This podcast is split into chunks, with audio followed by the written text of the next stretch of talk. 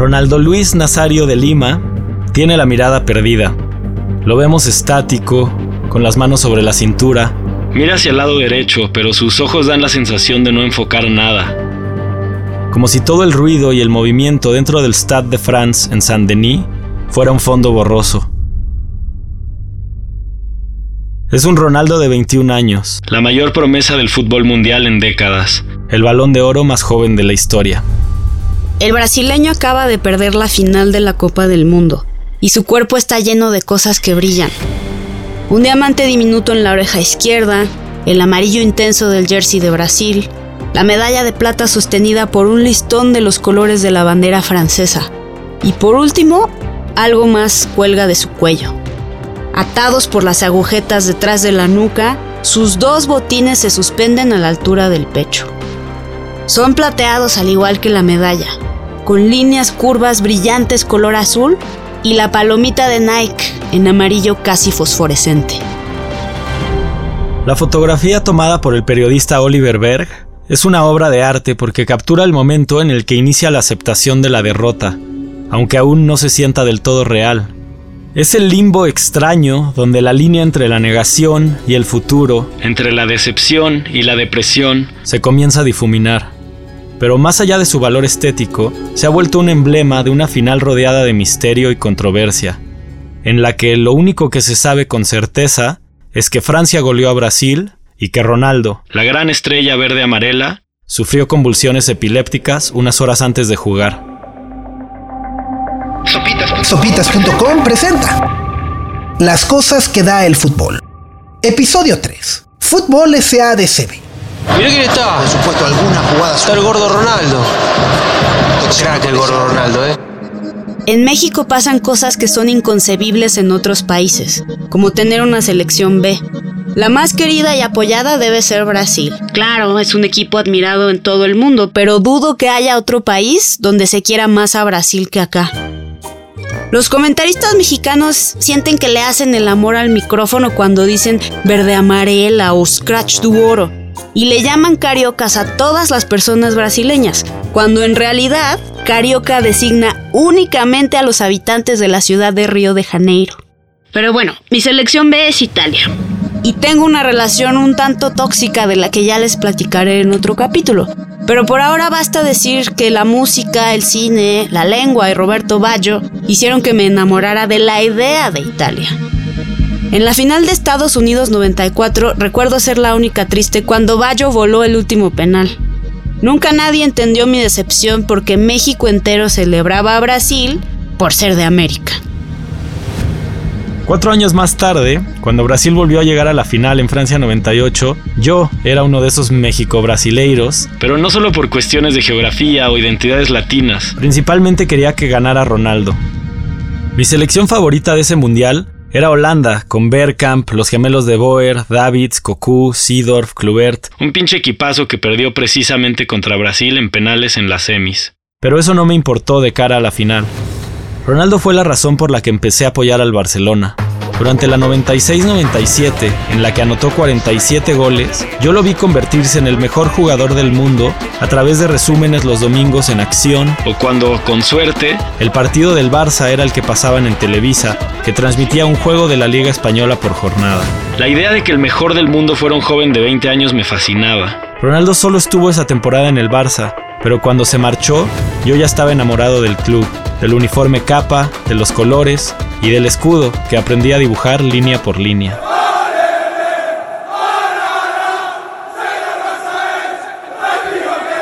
En aquella final, Brasil contra Francia en Saint-Denis, así como yo, que era solo un niño queriendo que uno de mis jugadores favoritos ganara, las miradas y las expectativas del mundo entero estaban puestas sobre Ronaldo. En los días posteriores comenzaron a circular teorías de conspiración acerca de lo sucedido con Ronaldo el día del partido. La afición no entendía cómo puede un futbolista sufrir convulsiones y estar listo para jugar unas horas después como si nada. Se escucharon rumores de un montón de teorías sin fundamento, pero hubo una que rápidamente ganó fuerza y terminó por convertirse en la versión no oficial de las personas más clavadas en la mitología del fútbol. Nike, La gigante marca estadounidense que patrocinaba tanto a Brasil como a su estrella había obligado a Ronaldo a jugar. Es por eso que la foto del fenómeno con los icónicos botines Mercurial R9 colgados alrededor del cuello cobra aún más intensidad. Muchas personas la entendieron como la prueba definitiva de que Ronaldo no podía ni procesar el golpe de perder una final del Mundial sin ser controlado por Nike. Seguramente venía en su contrato, pensaban. Se los coloca justo ahí, para que se vea la palomita de Nike en las cámaras. Al analizarlo fríamente, siempre ha sonado descabellado que un patrocinador pueda influir en decisiones técnicas de esa magnitud. Sin embargo, existe una lógica de por qué esa narrativa se creyó tan factible en su momento. En palabras del periodista Alex Bellos en un artículo de The Guardian, Nike era el chivo expiatorio perfecto. Cristalizaba los miedos de mucha gente acerca de cómo el dinero estaba cambiando el juego. Hoy, casi 25 años después, podemos confirmar que muchos de esos miedos se han vuelto realidad y que el negocio del fútbol ha alcanzado escalas antes inimaginables. Vivimos en un presente en el que Lionel Messi juega en la liga Uber Eats, el Barcelona tiene su casa en el Spotify Camp Nou. El precio promedio para un partido de Champions League supera los 150 dólares. Las cláusulas de rescisión de jugadores como Pedri se establecen en un billón de euros. Y estamos por celebrar un mundial en Qatar en invierno. Ya navegaremos el tema de Qatar más adelante en la serie. Pero en verdad, ¿hay alguien que sienta algún tipo de conexión con las marcas que patrocinan a su equipo? Alguien a quien le encante que las camisetas de la Liga Mexicana estén cubiertas de logos por doquier. Alguien que no sienta que en el fondo algo está podrido en la relación entre el fútbol y el dinero. Sé por lo menos que la motivación para hacer este capítulo le vino a Diego precisamente por esa sensación, una sensación que cada vez es más difícil de ignorar. Cuando se trata de hablar de fútbol noventero, la selección brasileña y el rol inevitable del marketing en nuestro deporte, no podíamos pensar en otro invitado que en un gran amigo. Hola, soy Juan Meneses. Em, soy mexicano, soy pambolero, mezcalero y profesionalmente soy director creativo en una agencia de publicidad digital. Juan no solo es la persona con la que más partidos de fútbol hemos visto Sara y yo, también es cruzazulino, culé y a pesar de ser mexicano le va a Brasil. Es más, Brasil no es su selección B. Es su mera mera. Como director de publicidad, ha liderado campañas para empresas importantes como EA Sports, Netflix y Google. A través del capítulo intentaremos desmitificar lo que sucedió con Ronaldo en Francia 98. Y para empezar, le pedimos a Juanito que nos ayude a entender mejor la evolución del fútbol como negocio, comenzando por los días más simples. En un principio el fútbol vivía de lo que generaba el equipo como un entretenimiento, como un espectáculo, que eran las entradas de los los de los estadios, de los para ver los partidos. Las primeras marcas entraron al fútbol de la forma más orgánica posible, simplemente fabricando los productos que los jugadores necesitaban. Esto permitía relaciones en las que el patrocinador verdaderamente se fundía con la identidad del equipo. Juan nos habla de una colaboración en particular que lleva más de 60 años activa. También en Alemania yo creo que una marca como Adidas se convirtió, es de las marcas que sí son parte del ADN de un equipo incluso nacional. O sea, yo creo que Adidas es uno de los ejemplos más claros de cómo una nación como que tenía ciertas eh, habilidades para hacer ciertas cosas, como la innovación, como, como lo es Alemania, en Adidas la selección se encontró reflejada y yo creo que crecieron juntas. Luego, con el ascenso de los primeros grandes ídolos del fútbol global, las cosas empezaron a cambiar. Pelé sí fue yo creo que el primer jugador marca. O sea que su nombre ya era una marca en sí. Ahora incluso los jugadores, pues ustedes saben, tienen sus propios logos. O sea, como les decía de Nadal, que tiene su toro, y, o Messi la M y Cristiano Ronaldo como algo ahí, CR7, algo así. Eso está, eso está, o sea, Pelé fue de los primeros, eso sí, con su firma, no sé, es identificable su firma, o sea, como Pelé. En su libro Sneaker Wars, la autora Bárbara Smith narra cómo Adidas y Puma acordaron que ninguna buscaría un trato con Pelé de cara al Mundial de México 70. Las marcas eran rivales a muerte por su historia de rupturas familiares, pero querían evitar una guerra de ofertas que se saliera de control. Sin embargo, el día de la final contra Italia, justo antes del silbatazo inicial, Pelé pidió un momento al árbitro para atarse los zapatos. En ese instante, todas las cámaras de televisión mostraron claramente y a color cómo el mejor jugador del mundo usaba botines Puma. Es curioso encontrar otro caso de una marca deportiva ligada controversialmente a una estrella brasileña en la final del Mundial. Pero la anécdota de Pelé y Puma llega a ser hasta cómica, reflejando más bien la inocencia de un fútbol que aún no descifraba bien cómo venderse. La comercialización en aquellas décadas fue un proceso lento. Sin embargo, a Juan Meneses le queda claro que hubo un año mundialista que fue el mayor punto de inflexión.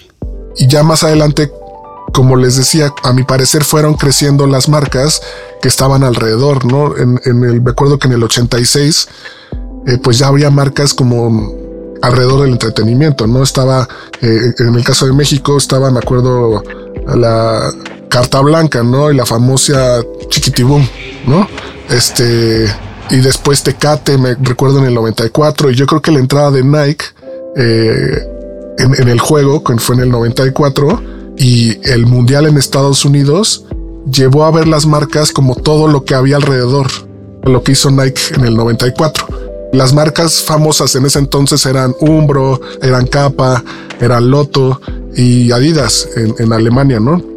pero realmente no estaba, no estaba posicionado Nike para nada como una marca de fútbol. Entonces, ¿qué hizo? Pues estas grandes campañas con todas las estrellas que no tenían eh, para decir yo también estoy aquí, oye, oye. Entonces teníamos a Jorge Campos, a Cantona, este, a Wright, teníamos a todos estos personajes que eran totalmente ajenos a la, marca Nike. Incluso yo creo que hacían malos productos al principio de fútbol porque no conocían lo que era, para ellos era soccer. Entonces eh, tenían que involucrarse primero para después hacer ya de ellos una marca futbolera, ¿no? Que actualmente pues es una de las top dos, ¿no?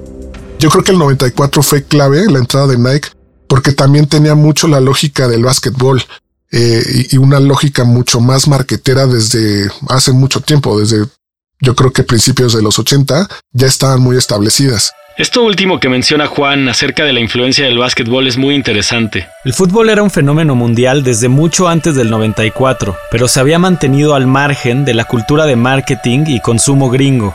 Por ejemplo, el concepto de los zapatos diseñados específicamente para un atleta estrella es algo muy de básquet y muy de Nike. Los primeros tenis Air Jordan se lanzaron al mercado en 1985. 13 años antes que los famosos botines plateados de Ronaldo. Desde los días de R9 hasta el imperio de CR7, el concepto de un jugador marca, que tan familiar nos es hoy, proviene directamente del plan que Nike comenzó a trazar a partir de Estados Unidos 94. En ese mundial, ni una de las 24 selecciones se vestía con Nike, pero la marca no podía quedarse quieta mientras el deporte más popular del mundo invadía su territorio durante todo un verano. Como mencionó Juan, parte de su estrategia fue hacer un comercial plagado de estrellas. En él, los carteles de distintos jugadores como Maldini y Romario cobraban vida y se pasaban la pelota de ciudad a ciudad. Todo terminaba con Jorge Campos lanzándose por el balón sobre la Catedral de la Ciudad de México, rompiendo un letrero neón de Nike que quedaba parpadeando.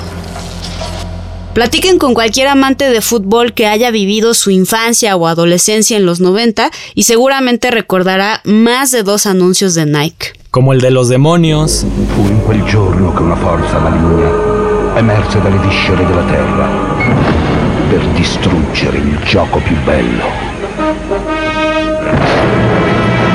Maybe they're friendly. El del aeropuerto.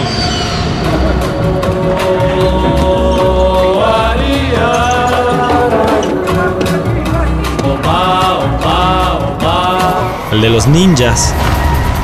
We need this back. It's just a ball. No, it's rounder. Esos comerciales se han vuelto clásicos. Parte del folclore futbolístico moderno. Verlos me genera nostalgia por una época en la que las marcas aún tenían la capacidad de producir ilusión en mí. Recuerdo estar en casa haciendo la tarea con la tele encendida y esperarlos con ansias. Era un sentimiento casi mágico porque de pronto, entre un desfile de anuncios aburridos, tenías 20 segundos para ver a tus jugadores favoritos en escenas cinemáticas con la dosis exacta de emoción, acción y humor. Todo sucedía rápido. Al reconocer el primer cuadro, yo hacía a un lado la tarea, mi chocomilk y cualquier otra distracción. Era necesario poner atención para distinguir a Figo, Nakata o Totti entre la edición rápida de las tomas, y se requería un nivel extra de concentración para ver la jugada de Davids y tratar de descifrar cómo carajos la hacía. No hay ni cómo negar que la publicidad tuvo un impacto directo en nuestro amor por el fútbol. A ratos es difícil conciliar la desilusión por el capitalismo desmedido en el deporte con el hecho de que aquellos anuncios que recordamos con cariño fueron parte del problema. Trailers de una muerte anunciada. Pero tal vez exista una manera más acertada de verlo. Quizás la razón por la que conectábamos tanto con aquellas campañas es porque la comunicación de las marcas en esos años estaba en su punto exacto, o por lo menos en uno mucho más sano.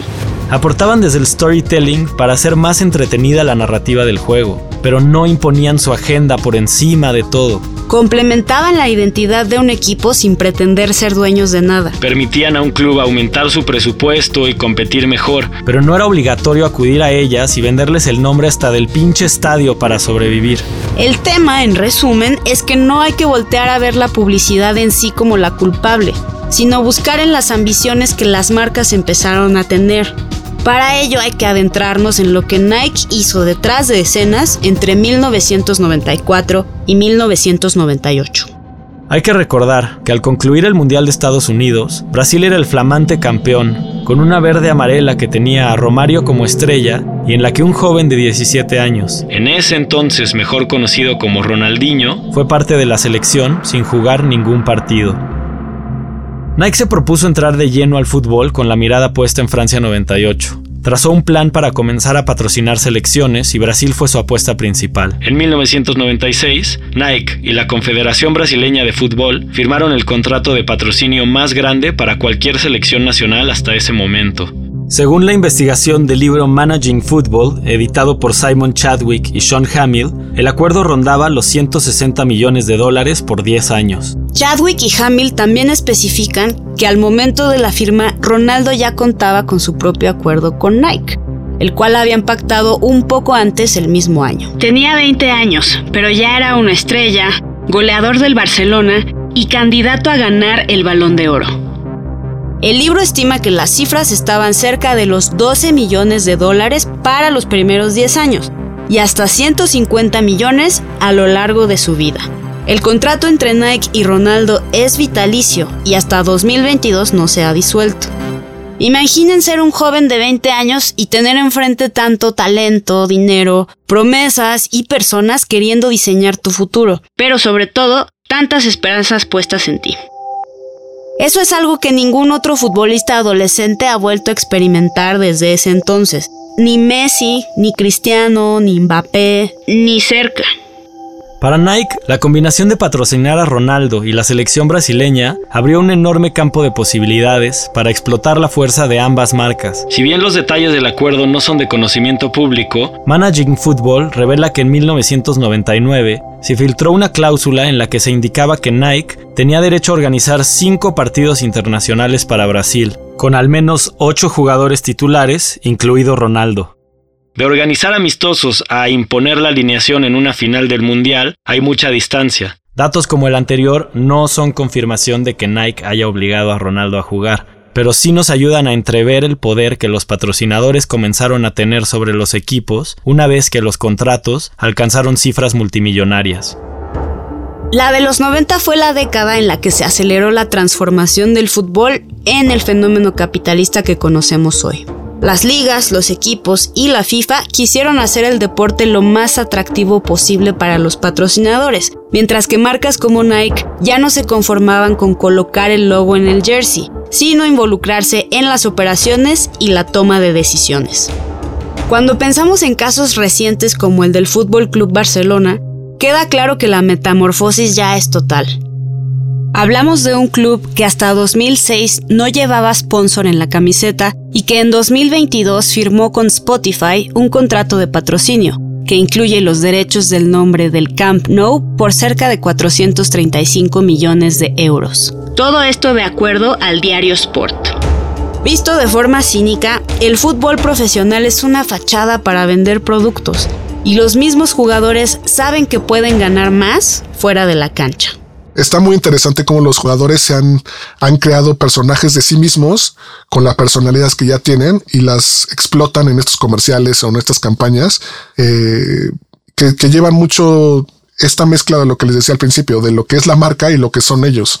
Los jugadores han tenido que desarrollar ciertas habilidades casi que histriónicas y que para hacer más eh, evidente lo que son, pero de una forma marquetera. Yo creo que se insertan estos, estos, estas historias que se cuentan con los mismos jugadores que se creen lo que, lo que el personaje que son. Ya no son solo humanos. O sea, yo estoy seguro que Cristiano sabe que él es exigente, pero yo creo que se exige más porque él es ese personaje. Conforme hemos avanzado en el episodio y en nuestra plática con Juan, he entendido desde otro ángulo la teoría de Nike obligando a Ronaldo a jugar la final del Mundial. Creo que nuestra imaginación conspiratoria nos lleva a visualizar a un villano entre sombras llamando por teléfono desde una torre mientras Ronaldo pide ayuda. Pero la realidad es más aburrida. El capitalismo por naturaleza genera dinámicas de poder. Cuando se toman en cuenta todos los factores que hemos explorado, resulta obvio que los patrocinios son terreno fértil para los conflictos de intereses entre negocio y deporte. Así explica Juan cómo ese problema lo tenemos a la vista aquí en casa. La selección mexicana tiene planes a corto plazo siempre. O sea, nunca piensan en desarrollar a estos jugadores. Y esto tiene que ver mucho con las marcas. Porque si tú quieres un anuncio de de Banamex, que es uno de los grandes patrocinadores de la selección, por decir. Este, ¿y a quién quieres ver en, en tu comercial Banamex? No, pues quiero ver a Paco Memo Entonces, pues nunca vamos a ver a los jóvenes talentos que están surgiendo. De repente, todos los europeos que son los que tienen eh, deals con las marcas más grandes están jugando, pero son los mejores. O sea, es la pregunta que se debería hacer el director técnico porque todos los jugadores que están ahí están ahí porque tienen deals con marcas y porque venden playeras. Entonces, ¿dónde están los jugadores del Atlas? ¿Dónde están los jugadores del Pachuca en la selección? Entonces, ahí tiene que ver mucho las marcas y tiene que ver mucho Televisa, que fue dueño de la selección o es dueña de la selección. O sea, cómo se formó. Ahí sí hubo un, lazo muy estrecho entre Televisa y el Tri. Para más datos sobre la relación entre Televisa y la selección, les recomendamos escuchar el segundo capítulo de esta serie, en el que exploramos los malos manejos del balompié en México. Por ahora es momento de regresar a la historia con la que comenzamos este viaje. Ya con todo el contexto histórico de las marcas en el fútbol y la entrada de Nike al mercado a mediados de los 90, metámonos de lleno a lo que sucedió el 12 de julio de 1998 en las horas previas al partido entre Brasil y Francia en Saint-Denis.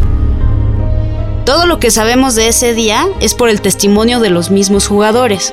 Y es que en Brasil el escándalo tras la derrota fue tal que hubo una investigación oficial en el Congreso, en la que varios miembros del equipo tuvieron que testificar.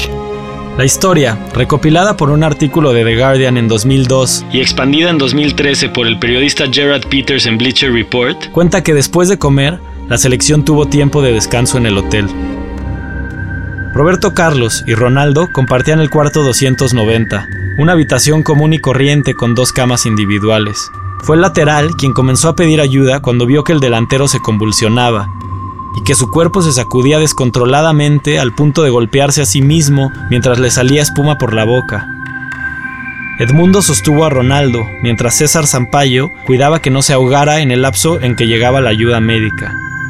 Una vez que el ataque se detuvo, Ronaldo permaneció dormido, y de acuerdo con Edmundo, el equipo médico decidió que lo mejor sería hacer como que nada había pasado. Cuando Ronaldo despertó, el ambiente era de pura tensión y preocupación. Ronaldo lucía decaído mientras tomaba un té y reinaba un sentimiento de incomodidad con la situación. Leonardo presionó para comunicarle la verdad a su compañero, y la decisión fue que el equipo llegaría sin Ronaldo al Stade de France para que le hicieran pruebas médicas en un hospital. 72 minutos antes del partido, el técnico brasileño Mario Zagallo publicó la alineación. Zagallo decide no ponerlo en el once ideal y mandar eso, pues lo tienen que mandar a la FIFA para saber quién era el once. Yo creo que llega el once y todos se sacan de onda. ¿Por qué no está Ronaldo? Esa pregunta se la hizo el mundo entero medios, afición y por supuesto los patrocinadores. Y las marcas tienen presencia en los mundiales. O sea, debe estar un director ahí, el jefe de marketing. Me imagino que las marcas alrededor de, la selección brasileña se asombran. ¿Por qué no está Ronaldo? Y pásenme al. no, no creo que a Zagalo, pero sí por lo menos al director de, de selecciones, ¿no? Le hablan por teléfono y dice, ¿por qué no está Ronaldo? En ese momento él físicamente no estaba para jugar. Edmundo estaba listo para entrar, la bestia, en su lugar y dejarlo descansar 45 minutos. Media hora después de haberse enviado la alineación a la FIFA y a los medios, a 40 minutos del silbatazo inicial, Zagalo hizo el cambio. El nombre de Edmundo quedó tachado. Y en su lugar apareció el de Ronaldo en el cuadro titular. La versión de Zagalo, el equipo y el propio Ronaldo fue que las pruebas médicas salieron sin anormalidades, y al llegar al vestidor el delantero dijo sentirse bien y listo para jugar. Tenía el ok de los doctores, y Zagalo decidió alinearlo. Al final del día yo creo que lo más probable es que la verdad se encuentre en algún punto medio. Entre la teoría de conspiración y la versión oficial. Pero yo creo que más allá de, de que hayan dicho que tenía que jugar, lo que pasó fue que se le preguntó varias veces a Ronaldo si estaba bien, estaba listo para jugar y hubo un momento en que dijo, sí, sí, sí, ya, ya juego. O sea, pero fue la insistencia de todos de, que estuviera bien para que jugara porque él los iba a hacer campeones. Y Ronaldo, con la responsabilidad que él sabía que tenía sobre el equipo, dice, sí, juego. O sea, no creo que le hayan dicho, le hayan puesto una pistola en la cabeza y le han dicho, juegas o juegas. Pero él tiene una responsabilidad que ya con tantos contratos, con, sus mismos compañeros de jugar. Yo creo que él acepta jugar a pesar de que estaba disminuido. Como lo da a entender Juan, e incluso si la decisión final fue de Ronaldo, es imposible entenderla sin la olla a presión en la que vivió desde que era un adolescente. Esa noche Brasil no solo perdió contra la Francia de Zidane, sino contra un trauma colectivo que nadie supo sanar. Al día siguiente de la final, Nike sacó un comunicado en el que se deslindaba por completo de la decisión. Con respecto a los rumores circulando acerca de presuntas presiones ejercidas por Nike para que Ronaldo jugara, Nike quiere enfatizar que son absolutamente falsos. Ronaldo y Zagalo lo decidieron en conjunto para coronar el sueño que el jugador merecía vivir. En todo ello, Nike no intervino de ninguna manera. Y además, ¿por qué habría de hacerlo? Esa última pregunta retórica resulta por demás extraña en un comunicado oficial. Aún teniendo toda la información que hemos venido deshilando, es imposible saber con certeza lo que ocurrió ese día. Pero hay tres testimonios finales que les queremos compartir. Primero, el de Roberto Carlos acerca de la actitud de Ronaldo en los días previos a la final. Ronaldo tenía miedo de lo que venía. La presión le había ganado y no podía parar de llorar. Segundo, el de Mario Zagalo. Si inviertes la situación y yo no hubiera puesto a Ronaldo, la gente me hubiera culpado igual. Habría dicho, Zagalo es un necio, tenía que meterlo, Ronaldo es el mejor del mundo. Así que creo que lo volvería a hacer. Y finalmente, el de Edmundo. La gente de Nike estaba ahí 24 horas al día, como si fueran miembros del equipo técnico. Es un poder enorme. Es todo lo que puedo decir. Antes de concluir la entrevista, me quedaba un pendiente. Preguntarle a Juan sobre la foto de Ronaldo con la medalla y los botines colgados alrededor del cuello. ¿Cree él posible que aún tras el trauma de ese día, de convulsionarse y perder un mundial, Ronaldo tomara la decisión, ya sea propia o por contrato, de darle un poco más de visibilidad a Nike? Yo no creo que haya sido una decisión consciente de Ronaldo. O sea, a diferencia de... Eh, hay, un, hay, un, hay un momento muy famoso de la selección de la selección de Estados Unidos en Barcelona, donde el patrocinador era, me parece, Reebok. Eh, y Jordan pues es totalmente Nike. Y cuando salen a recibir la medalla de oro, él se tapa con una bandera de Estados Unidos el logo de Reebok.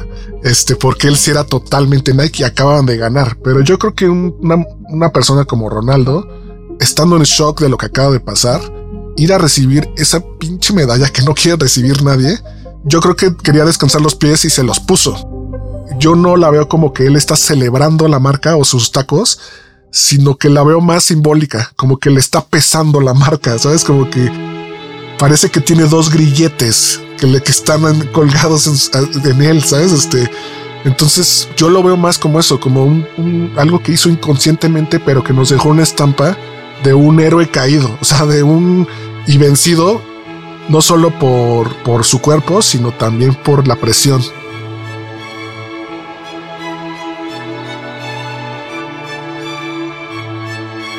Sopiotas.com presentó Las cosas que da el fútbol.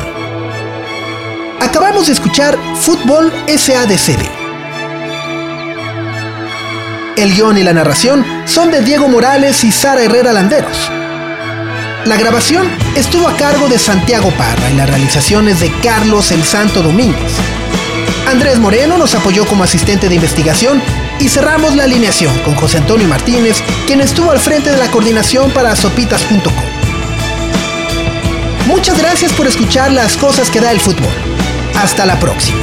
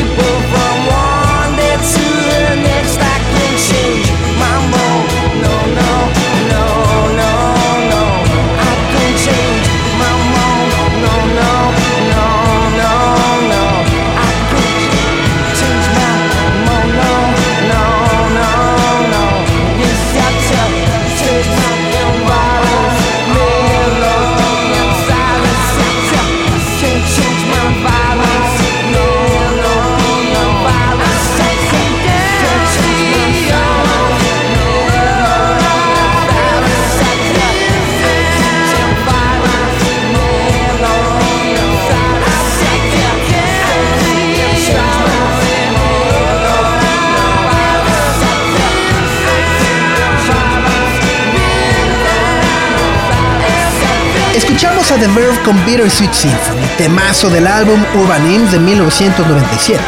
Bittersweet Symphony es una composición de Richard Ashcroft, pertenece al sello Virgin y es otra de las cosas que da el futuro.